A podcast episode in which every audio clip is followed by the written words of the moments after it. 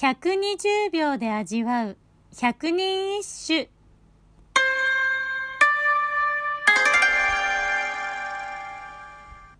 第77番。背を早み岩にせかるる滝川の割れても末に合わんとぞ思う。ストクイン。川の背の流れが速く岩にせき止められた急流が一度二つに分かれても再び合流するように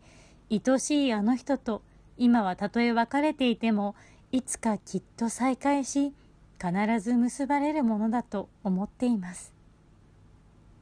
この歌の作者ストクインといえば政権争いに翻弄され方言の乱で敗れると讃岐へと流され非業の死を遂げ怨霊になったという伝説が有名で菅原道真や平将門と並ぶ日本三大怨霊として怨霊やたたりのモチーフとしてさまざまな近世の文学作品にも登場しています。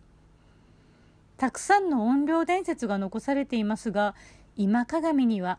寂しい生活の中で悲しみに暮れ病気も年々重くなっていったという話はあるものの自分をそこに流した者への恨みつらみという話はなく配流先の讃岐で国府役人の娘との間に一男一女を設けています。それなりにお幸せであったなら何よりなのですが。ちなみに歴代天皇の中で「す」という漢字がつくのは崇神天皇崇春天皇崇徳天皇そして須藤天皇ですが崇神天皇以外皆さん非業の最後を迎えています。また徳という漢字のつく天皇皇徳天皇安徳天皇なども同じように無念な最後を迎えており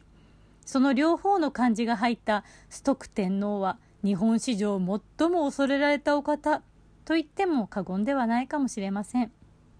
ちなみに「す」という漢字そっくりですが「たたり」ではなく「あがめる」です。音量を恐れお名前に「あがめる」「徳」といった漢字をつけることでそれをなだめようとした音量信仰から来るものなのでしょう。